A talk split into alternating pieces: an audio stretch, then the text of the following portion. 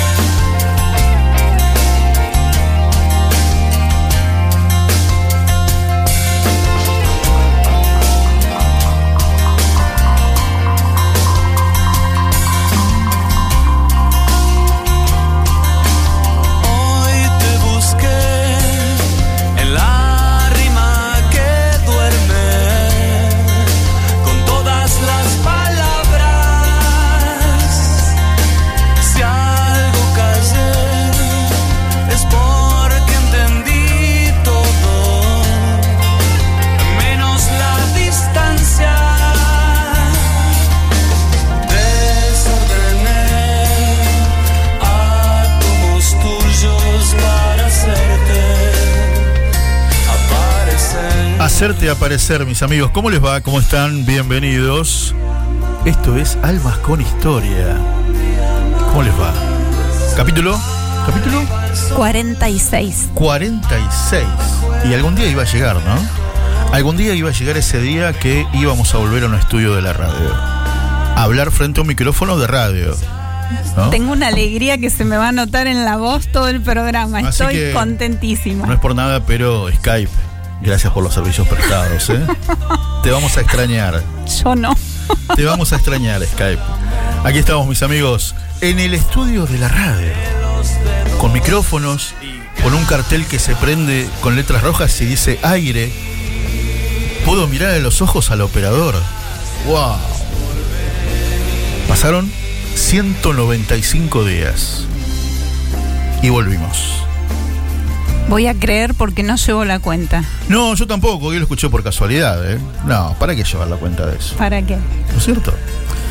Mis amigos, Almas con Historia, aquí a través de radio, radiogrote.com. La emoción, ¿viste? Te hace Sí. el, agarras el lomo de burro y sácate. Bueno, sí, por supuesto, una gran alegría para todos nosotros estar en el estudio de la radio. Wow, con cámaras. Me estoy viendo en un monitor enorme. Lo veo entero, me veo un brazo. Mejor Bueno. así, por ahora. ¿Ah, Ahí sí? está, ahí me veo. Muy bien. Aquí estamos, mis amigos, en Radio Grote. La verdad que una gran felicidad volver al estudio de la radio. Pasaron exactamente 8 minutos de la hora 19. 24 grados 9 décimas en Buenos Aires. Hermoso día. Hermoso día, hermosa semana. Estamos teniendo semana de primavera. Hermosa. Dicen, días. dicen. No, mejor no digo nada. Que digan lo que quieran. Que digan lo que quieran. ¿Eh? ¿Es un suspenso o queda así? Y me parece que el sábado y domingo. Ah, ok, no lo digamos. Por eso, ¿para qué? ¿Para qué? Ya me está alterando a Daniel, el operador se me pone nervioso, no diga más Balseiro, déjelo ahí. Bueno, con gran gusto, con gran gusto podemos decir, si nos quieren escribir a la radio, ¿a dónde, a qué número de WhatsApp pueden hacerlo? Al WhatsApp de Radio Grote, 11 24 57 68 75. 11 24 57 68 75. Y pueden encontrar los programas grabados en el Facebook de Radio Grote, en el Facebook de Víctor Balseiro o en el Facebook de Marisa Musi. Vamos a mandar un beso enorme a BTR Radio, que la gente nos escucha por ahí los jueves a las 19 horas. Exacto, ¿eh? los jueves a la hora 19. Un abrazo a Luisito Sosa, Luis su Sosa. director. Y estamos viéndonos en el monitor porque Balseiro, ¿dónde se está transmitiendo? Se está transmitiendo aquí a través de liveperutv.com. Muy bien, me dieron tiempo a peinarme y todo. ¿qué Todo, impecable. Hasta fui a la peluquería hoy.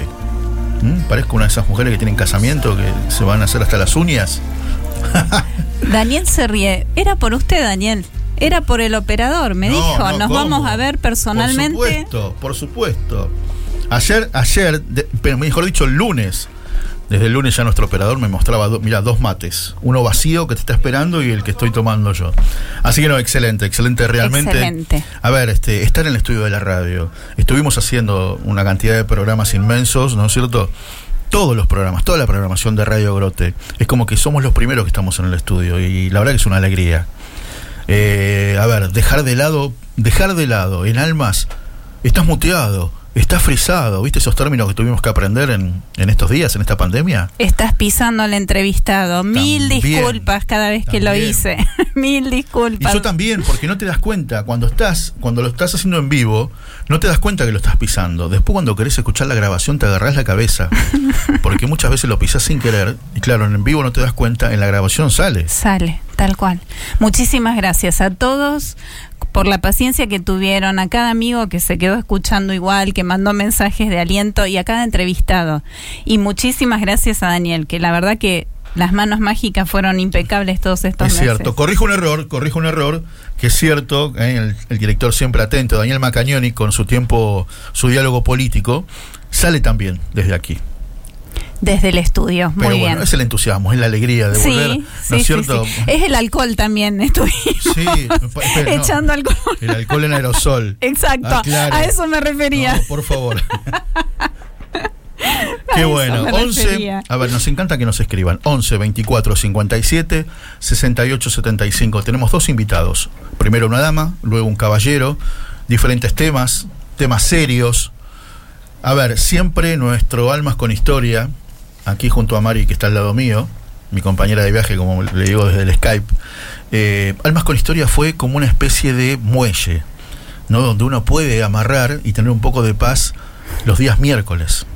Y eso fue siempre eh, la historia de, de nuestro programa. Hoy vamos a hablar de otros temas.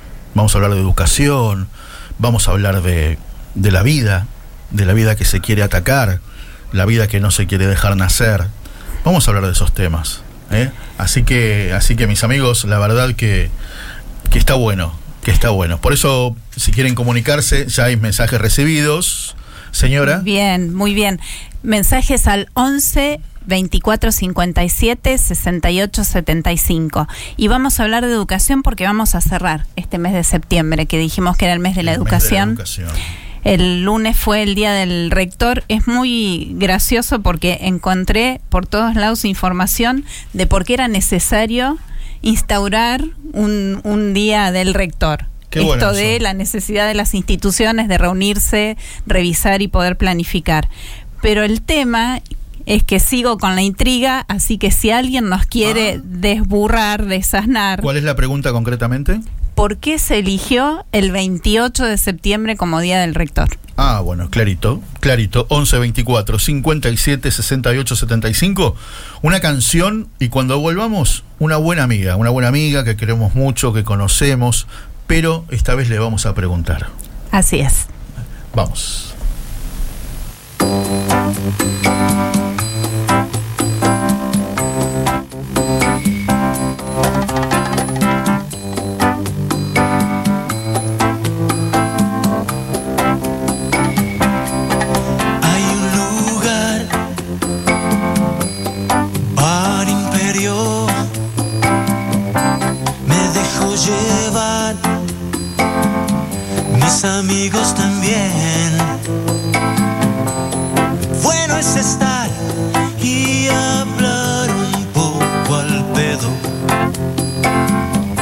cervezas y ron. Hamburguesas no hay, especial de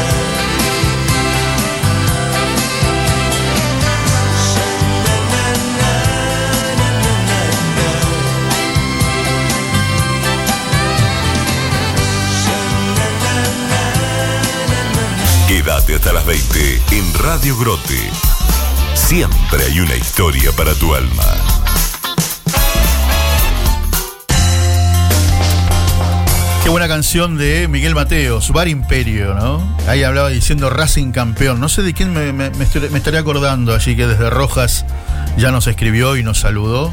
En un rato juega su, su Racing querido. Y a las 21.30, por supuesto, juega el más grande. ¿Boca juega hoy? No, Boca apenas empató de local ayer. Apenas empató de local. Oh. Jue- Juega el más grande, ahí ya le pedimos este. Por fin Tito Graval, hincha de Independiente, va a ver en su cancha un equipo jugando muy bien al fútbol. He dicho, Un beso enorme Estaremos al buscando- señor, al benemérito señor director. estaremos buscando otra radio la semana que viene. un abrazo, cual, querido, querido Tito. Bueno, les decía recién, día 195 de, de esta cuarentena, de esta cuareterna, como le dice Tito también. Pero claro, a ver, hay los shopping no abrieron, los restaurantes no pueden recibir gente dentro, eh, tantas cosas, los gimnasios, los cines, los teatros, y los chicos tampoco tienen colegio. Y cuando se dice, eh, hay preguntas increíbles que hacen los periodistas a un ministro de Educación, ya sea Nicolás Trota como la de la ciudad de Buenos Aires, Soledad Acuña, que le dicen, no volverán hasta marzo y no te lo saben contestar. Y no te lo contestan con autoridad. No tienen, no tienen la certeza todavía. Exacto. Es que nadie sabe. Ese es es, que el nadie tema. sabe. A ver, a todos los que estamos aquí, a nadie nos pasó eso. Nosotros tuvimos el colegio como corresponde, los años como corresponde, nuestro viaje de egresados. Piensen que hay chicos que estuvieron este año, tienen quinto año, y viaje de egresados cuándo. Ni siquiera eso, ni siquiera el poder compartir o el lucir su buzo con orgullo de egresados. Algo mínimo dirás, pero para los, que, los chicos de, de este año es muy importante. Es muy importante. Para hablar de todo esto, para hablar de educación, para hablar de un poco, ¿no? Que poner luz, creo que convocamos a la mejor. Porque además habla de educación en la formación de los formadores. Exacto. Es docente universitaria y está en plena tarea de formar a los futuros docentes. Licenciada en psicología, en ciencias de la educación, máster en ciencias de la familia, docente universitaria, madre, esposa y compañera de radio. Y encima compañera de radio, amiga personal. Por supuesto.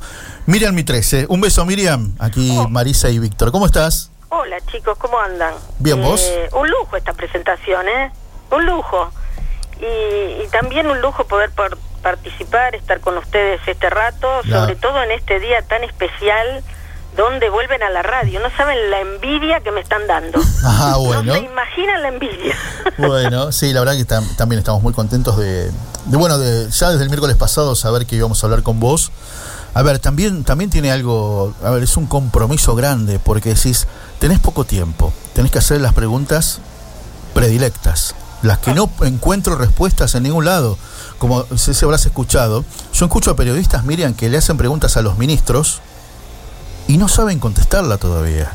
Entonces la pregunta, la primera pregunta ya que te digo, a día 195 de la cuarentena, ¿cómo los afectó a los chicos? Ni hablar de los de primer grado que tenían que hacer adaptación, o los de jardín, a un chico de quinto grado, a un chico de segundo año, ¿cómo los afectó? Mira, yo creo que esto nos está afectando a todos y mucho. Y sobre todo me pongo en el lugar de los chicos más chiquitos.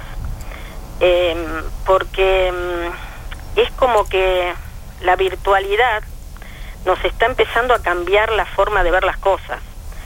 Y, y si le afecta a una persona grande, donde a veces es como que se confunde esto de qué es real y qué es virtual, ¿m? en cosas muy simples, ¿eh? porque a veces uno está en su casa y dice, me voy a la reunión, me voy a encontrar con tal, y no, no estamos encontrando con nadie, estamos en una pantalla con un, hablando con un cuadradito. Eh, si eso nos pasa a nosotros, ¿cuánto más a un chico que mm, recién está empezando primer grado y necesita de esos vínculos? O incluso, en, vos recién hablabas de los chicos que terminan, ¿no? Todos Sí. los inicios y los fines de, de- la escolaridad formal eh, son muy, sobre todo, más, más complicados en esta situación.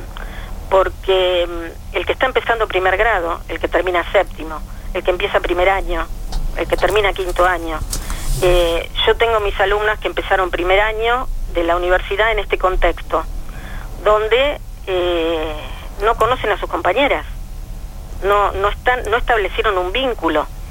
Eh, todo lo que se propone como trabajo en grupo, compartir, y todo eso es muy limitado y restringido. Más allá de que tengamos muchísimas herramientas, gracias a Dios, nosotros contamos con muchísimas herramientas virtuales para poder llevar esto a la virtualidad. Pero la realidad es que la presencialidad nunca se puede, eh, se, se puede reemplazar. Y, y yo creo que es algo grave cuando escucho que desde estamentos más altos dicen, y bueno, esto no va a volver hasta que haya una vacuna. Es totalmente loco, es totalmente loco, porque la salud no es simplemente la salud física, eh, la salud es integral, somos personas integrales que tenemos muchas dimensiones. Y la dimensión social, la dimensión del contacto con el otro, es absolutamente imprescindible. Entonces, el, el escuchar esto que dicen, bueno, esto no se sabe cuándo se va a volver, e incluso se delira con formas de llegar a, a volver a la presencialidad que son totalmente impracticables, porque si ponemos tantas restricciones al contacto, no me imagino cómo se puede hacer en una sala de jardín para inhibir el contacto de un chico con otro. O sea, es totalmente ridículo. ¿Mm? Miriam, soy Eh, Marisa, ¿cómo estás? ¿Qué tal, Marisa? ¿Cómo estás? Muy bien. ¿Qué puede llegar a afectar desde lo psicoemocional, sobre todo a los más chiquitos, esto de inhibir el contacto? Escuchábamos de mm, gente de España que, que fueron de los primeros países tan golpeados con toda esta locura y decían los nenes que tienen miedo de pasarle el bichito a la abuela y que la abuela se muera. ¿Cómo se, se tramita esto? ¿Qué se puede hacer con los más chicos? Tal cual. Yo creo que el miedo es la, lo peor que se puede instrumentar en este momento. Una cosa es la conciencia del cuidado. Conciencia del cuidado que tiene que ver con, bueno, lavarse las manos, eh, implementar distintas formas en que uno pueda cuidarse físicamente. Pero, no sé, me parece absolutamente contraproducente que un chico esté pensando que él puede ser el propio enemigo de su familia, que él pueda ser alguien que lleve enfermedad a alguien que quiere. O sea, entenderlo desde este lado me parece absolutamente disfuncional eh, y me, parece algo que, que, que es algo que uno no, no, no puede permitir que se acá hay algo es algo que uno no, no, no puede permitir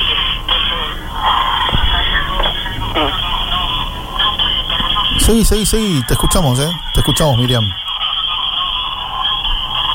Te escuchamos. ¿Vos, no- vos nos escuchás? ¿Será que hay un ruido? Hay un ruido, hay un ruido. puedo- Hay un ruido. Estaba, estaba clarito, la verdad, bien claro lo que estabas diciendo, estas definiciones bien concretas, ¿no? No se cambia. Había un ruido externo que se metía en el medio. Exacto.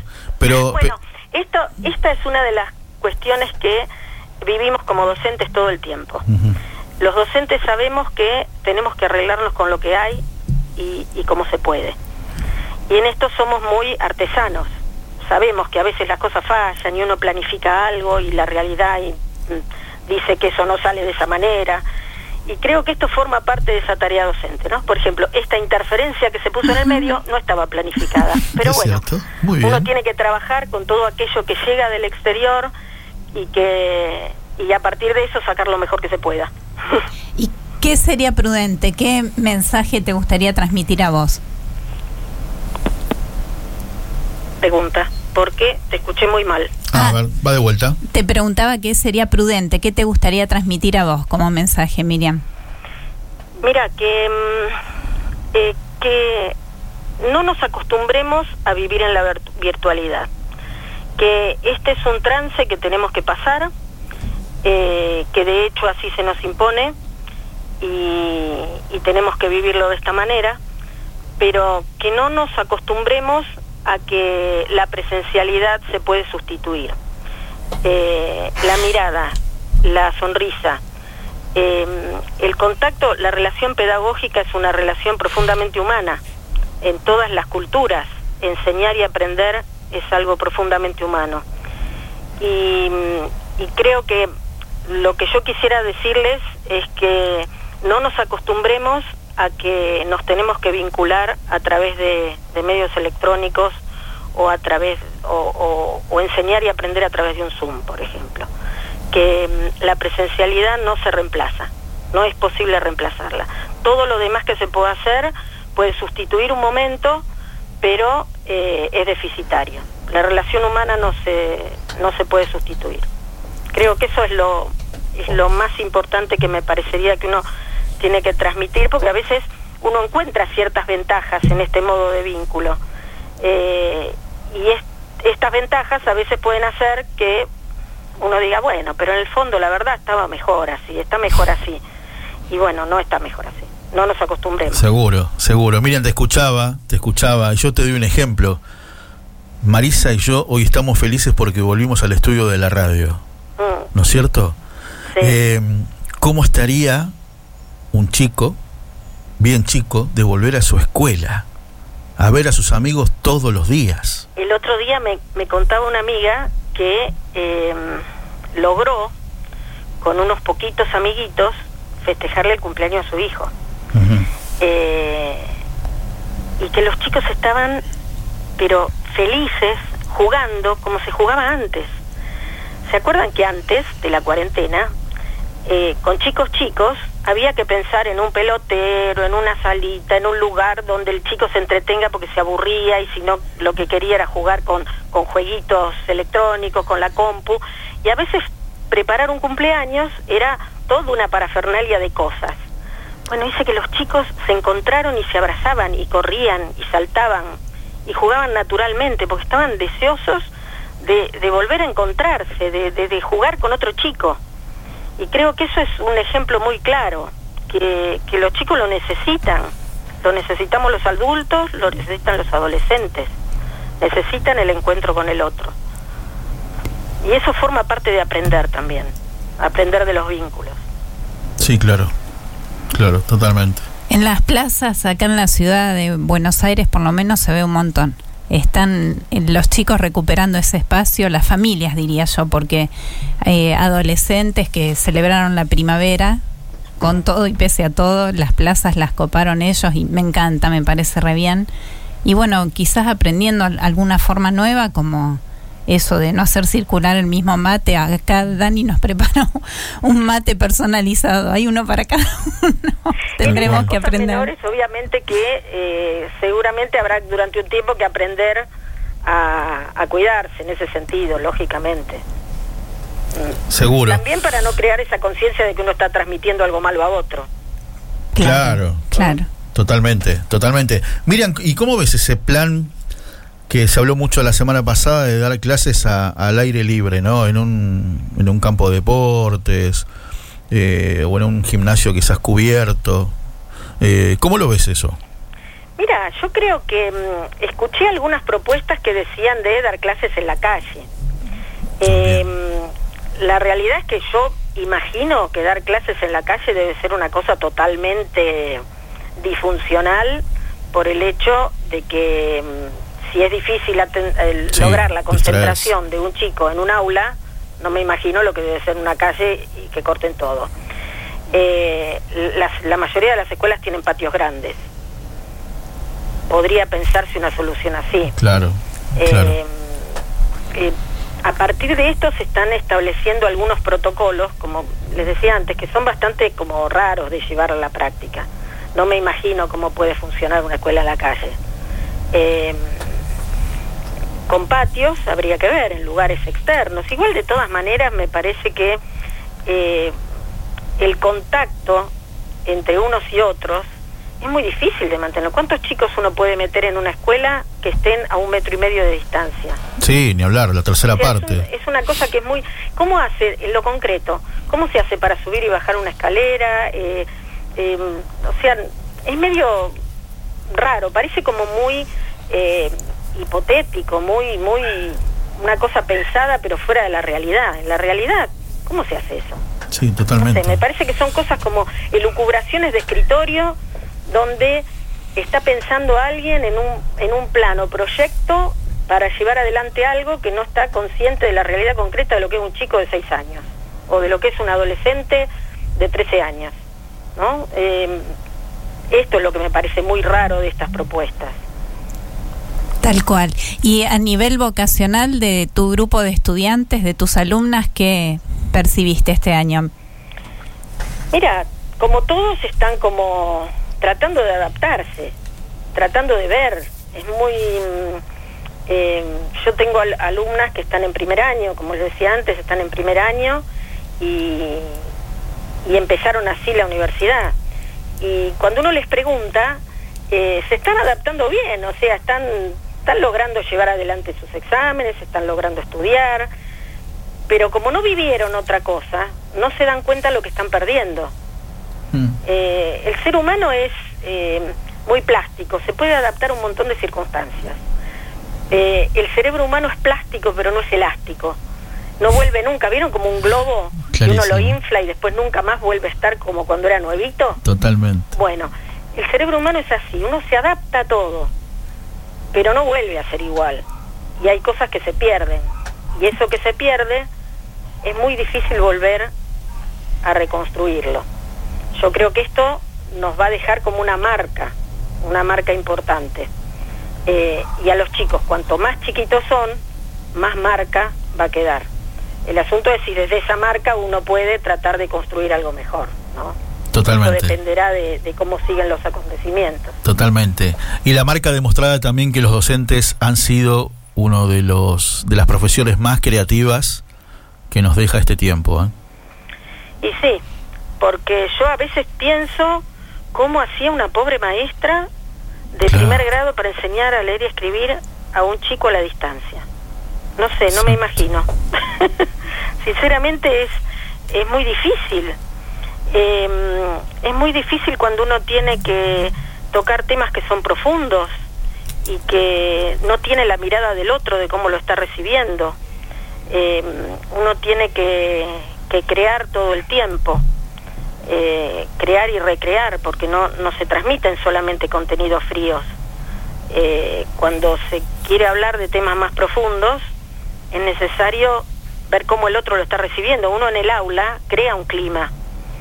Eh, desde un Zoom no se puede crear ese clima. Y a veces se termina transmitiendo las cosas más útiles, por así decir, ¿no? Lo más imprescindible. Pero en otras sí, lógicamente, como bien decís vos, hay que crear para que el mensaje llegue, para que el otro tenga la atención suficiente, porque sabemos que las pantallas cansan mucho. Entonces, no se puede estar cuatro, como se estaba en un aula, cuatro o cinco horas. Uno no puede estar cinco horas prestando atención a una pantalla. Entonces sí, hay que volverse muy creativo, muy sintético eh, y, y restringirse a lo imprescindible y lo más importante. Exacto.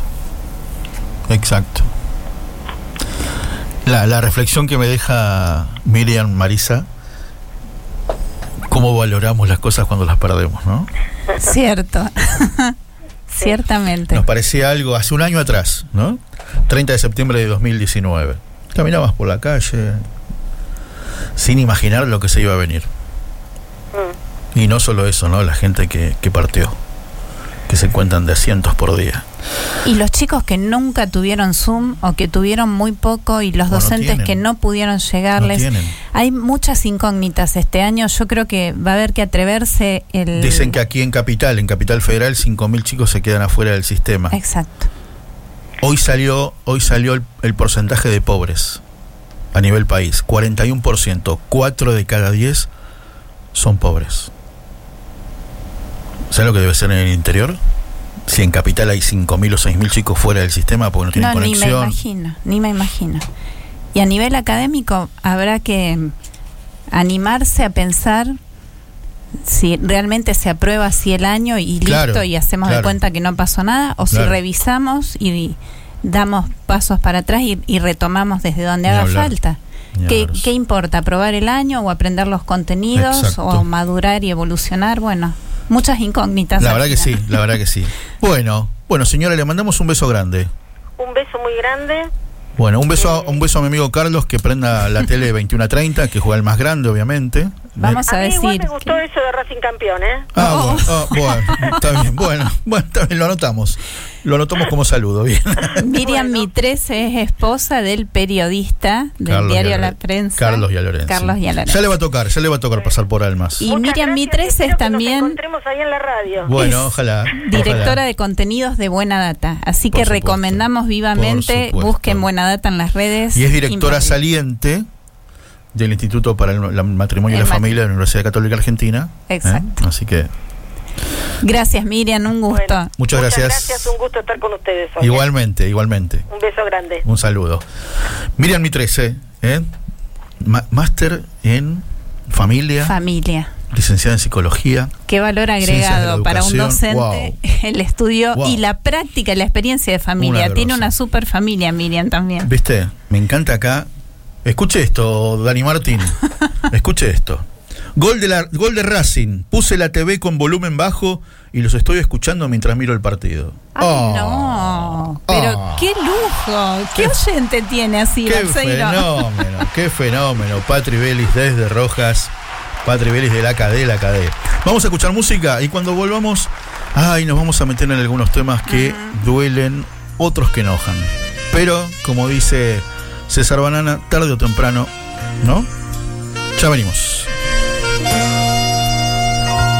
Tarde o temprano vas a encontrar una ilusión y un camino olvidado. Abrirá tu corazón y leerán tus poesías. Vas a sentir que la energía de tu voz los va a despertar. Yo sé que algún día los hombres van sin que nadie lo pida. Como el sol nos da calor y podremos ser libres de la rutina, del hastío y del dolor y la solemnidad.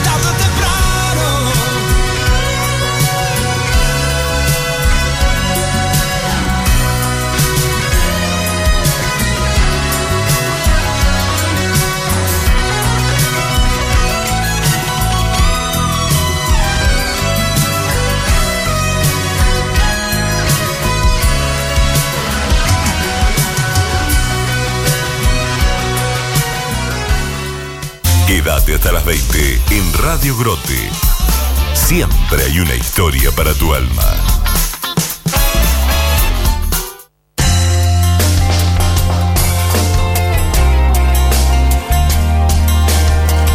Y la verdad que sí, ¿no? Siempre hay una historia para, para tu alma.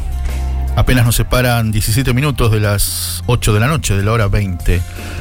Un beso enorme a Eduardo. Nos escribió al WhatsApp de Radio Grote al 11 24 57 68 75 con una escena de la película Wally de Ujú. Disney. Dice la distopía de Wally. La escena representa parte de lo que estamos viviendo este año y a lo que se refiere la licenciada, sobre lo que charlábamos con Miriam y 13 recién. Exacto. Están Exacto. los personajes totalmente deformados físicamente por la inactividad y conectados a través de pantallas. La Seguro. distopía. Le mandamos un abrazo a Eduardo y a Cecilia y su pequeño bebé, que debe tener tres meses, no más de eso. No más de eso. Una belleza esa foto. Aproveche Sí. y la chusmie, qué hermoso ese Muy nene. linda. Gracias, eh. Gracias por escribirnos al 11 24 57 68 75, que es el WhatsApp de Radio Grote. Bueno, para ponernos en clima y mm, que tiene que ver con la próxima entrevista, le voy a pedir a nuestro querido Dani Martín que nos eso, que nos comparta este audio. A los argentinos y a mis hermanos salteños, acabo de leer un tuit del presidente de, de la Nación que dice ratifico mi compromiso para legalizar el aborto, garantizar el acceso a los servicios de salud e implementar con eficacia la ESI. Señor presidente, hace dos años, el 8 de agosto del año 2018, los argentinos le dijimos sí a la vida, sí a la vida de la madre y del niño por nacer.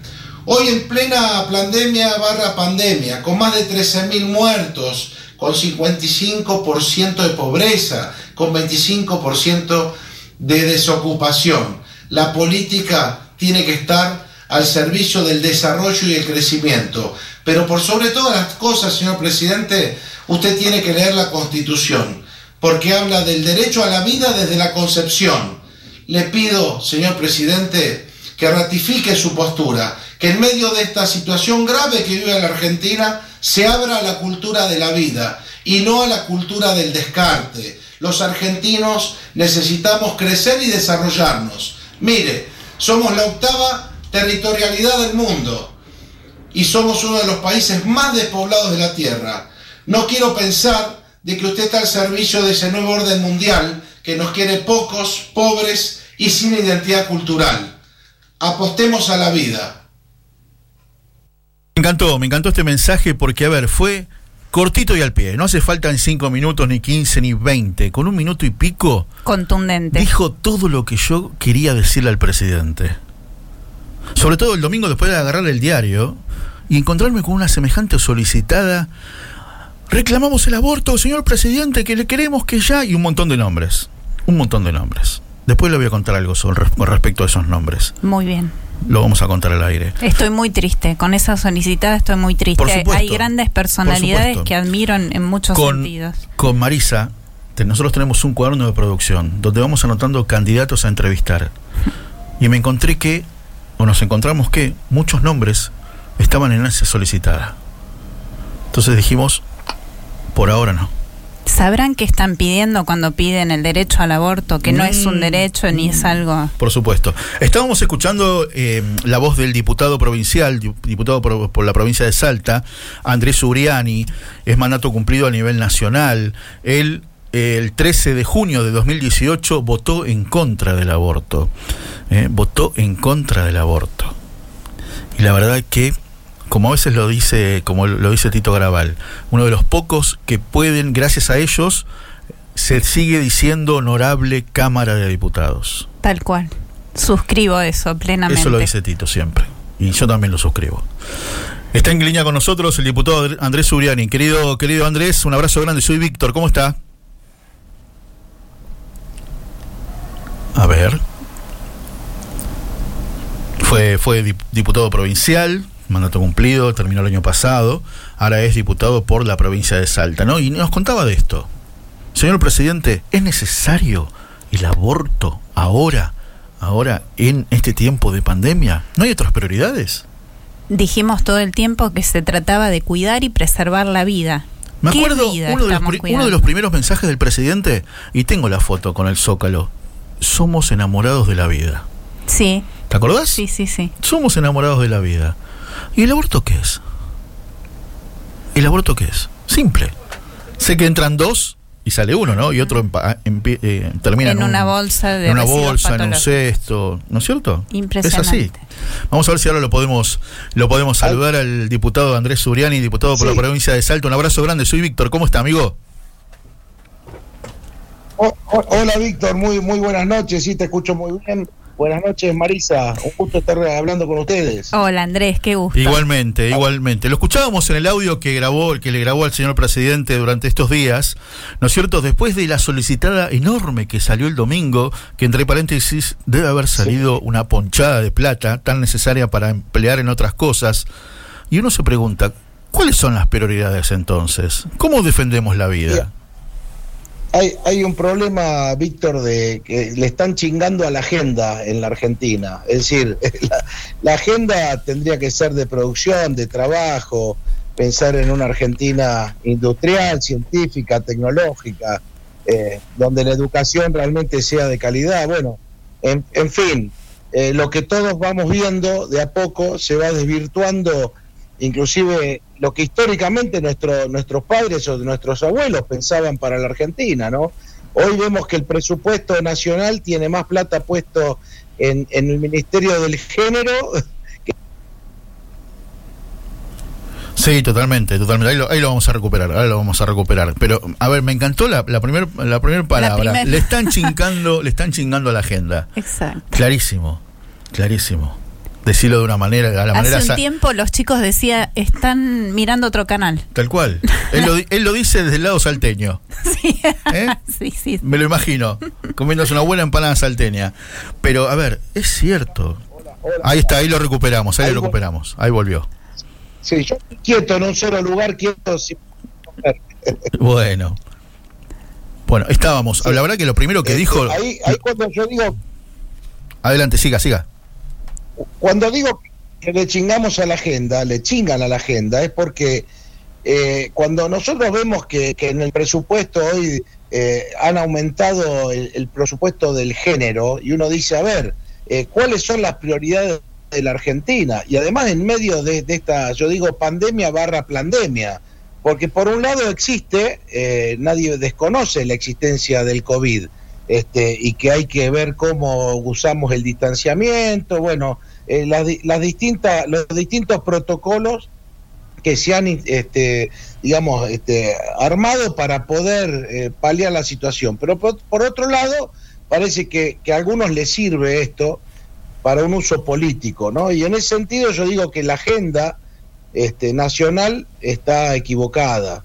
Cuando vemos que en el medio de que el presidente en, en una, en una suerte casi de confinamiento, Víctor, no de cuarentena, la más larga de, de la historia, tenemos más de casi hoy 14 mil muertos. Dios. Este, y y en, el me- en el medio que él dice, los encierro para cuidarlos porque me interesa la salud de los argentinos.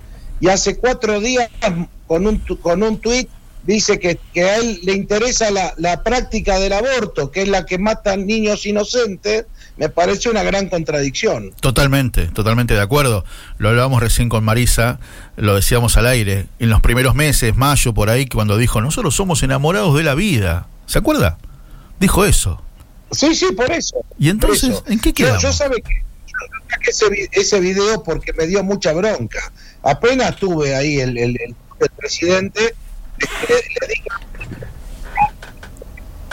quiero decirle algo, quiero contestarle de alguna manera. Tal cual. Miles, millones de los argentinos que, que en el, el 8 de, de- de agosto del 2018 el Senado recogió el guante de millones de argentinos que privilegiamos la vida sobre la cultura de la muerte. Totalmente. Ya está, ya se discutió, ya se debatió. Lo que no dice el presidente es que a él le interesa sacar la ley del aborto, porque discutir ya se discutió, con lo que está haciendo es un lobby a favor de esta ley de muerte. Entonces es una gran contradicción por un lado, hacer el confinamiento y las cuarentenas para supuestamente resguardar la vida, donde el sistema de salud ahí sí que es, podríamos decir, un problema de salud pública cuando no está preparado para una situación como esta, y por otro lado, inducir a, a la muerte inocente. Es una locura, una locura. Andrés, ¿y qué se percibe al caminar la calle, en el contacto con la gente? Cuando hay anuncios de este estilo o mm, estas cuestiones se ponen sobre el tapete de nuevo, ¿qué se percibe en la gente? Se dice el argentino de a pie.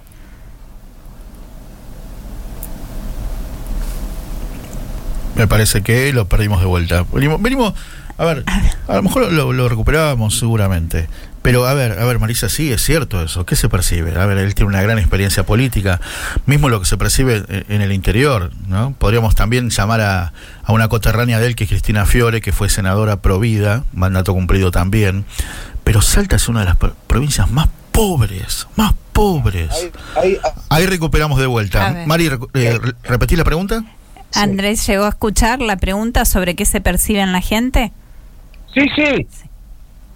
Por supuesto, yo lo que, lo que digo es que la gente está muy angustiada porque no solo es un problema de, de la angustia de lo económico, la crisis económica, la cantidad de desempleados, 25% de desempleo en Argentina con 55% de pobreza, sino que esta situación de encierro, además, lo ha llevado a muchísimos argentinos a una situación de, de cierta también hasta paranoia, ¿no? Respecto de lo que estamos viviendo con el COVID. Con lo cual, la gente de a pie, cuando ve que sacan esta ley, este intento de nuevo de una ley de aborto, yo creo que el argentino medio, el argentino común debe decir ¿qué, en qué están pensando la clase política, la que tiene que conducir los destinos del país. Cuando hablábamos en otra época del interés nacional, podemos pensar hoy que, el presidente tiene el interés nacional en los vientres maternos. Me parece que- que eso sería más de un desalmado. Quiero pensar que, que a lo mejor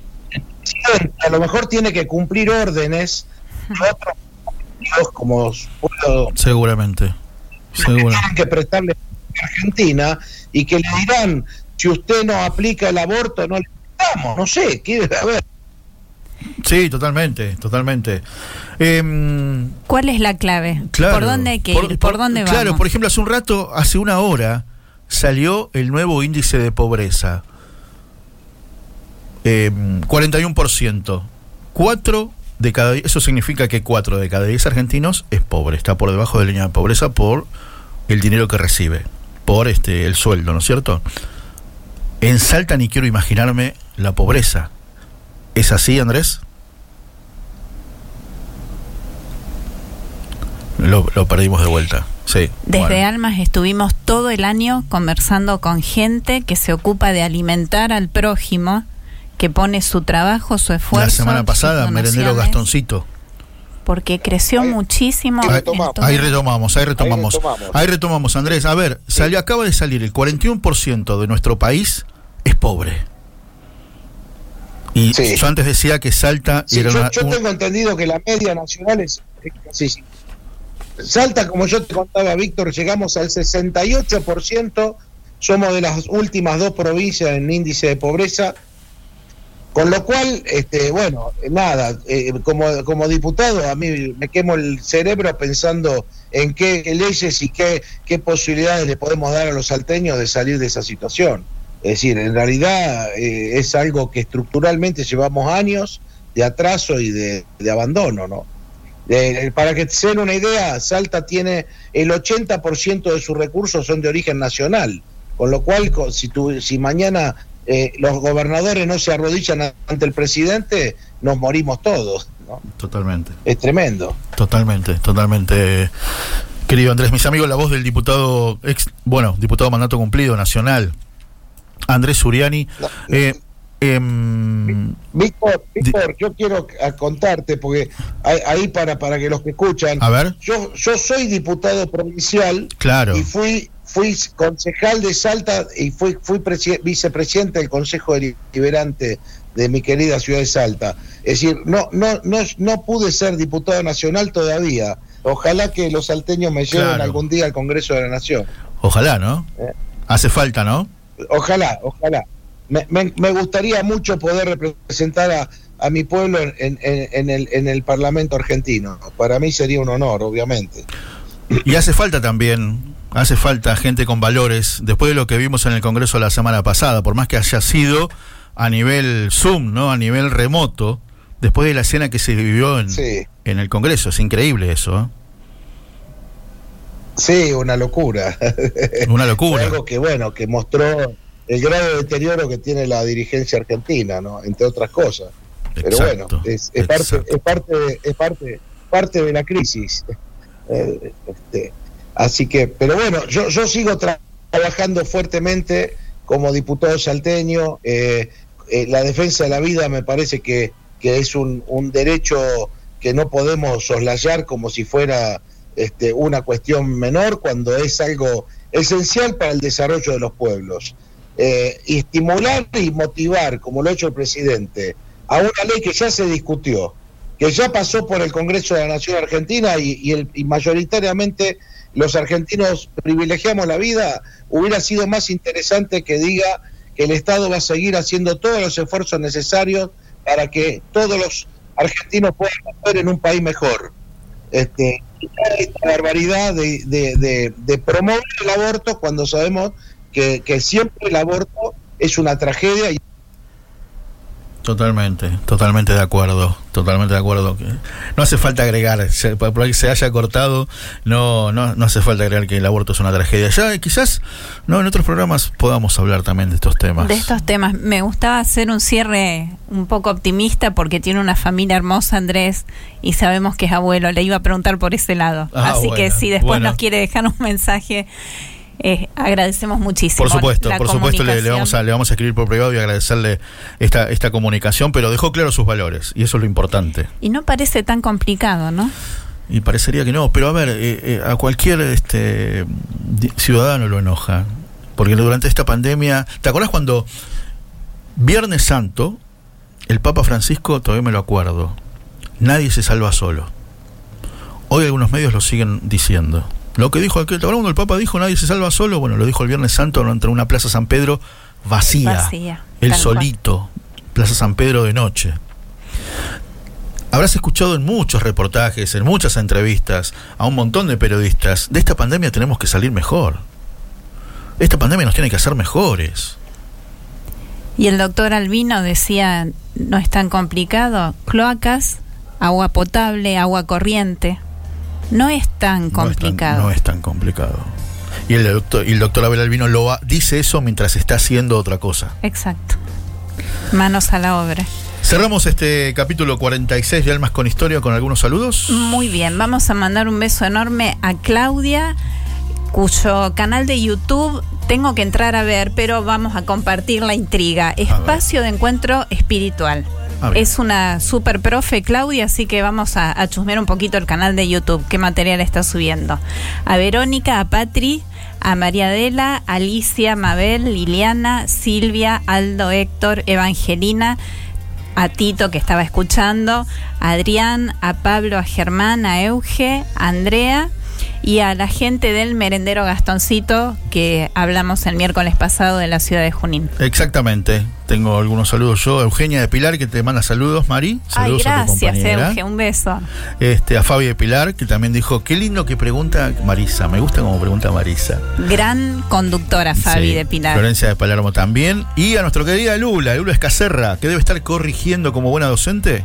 Lula y escuchando a Miriam le habrá encantado. Le mandamos un abrazo grande a Gastón, a su esposo, eh, que su, su mamá no, no está nada bien de salud, así que bueno, eh, Muy bien. vamos a rezar para que ella también se recupere, como así también Mari Pérsico, que está, que está complicada, pobrecita con COVID. La semana pasada falleció su esposo y, y bueno, y ella hoy, hoy está complicada de, de los pulmones que no estarían respondiendo. Toda Así que- la comunidad de Betania está rezando por la familia. sí, sí, sí, exactamente. Y hay más, eh, la lista es cada vez más larga, lamentablemente. Este, Bueno, pero muchísimas personas se recuperan y siguen adelante y siguen bien. Digamos esto también, que es parte de, Sí, del por número de la supuesto, realidad. por supuesto que sí, por supuesto que sí. Gracias, Dani. Qué gran anfitrión, qué gran anfitrión. Hoy lo podemos decir. ¿eh? Muchas que gracias, Daniel Martín. Guardamos por un tiempo el estás muteado, estás frisado. ¿eh? Lo guardamos por este año. Hacé la parabólica humana, quédate ahí, quédate ¿Estás ahí. ahí? ¿Estás ahí? Mis amigos, qué alegría volver a, a la radio a hacer radio. Qué alegría. ¿eh? Sí, Radio como señor. Dios manda. Estamos aquí en Radio Grote, es una alegría haber compartido este rato de radio con todos ustedes. Almas con Historia se despide hasta El miércoles, si Dios quiere. a la hora 19. Chau.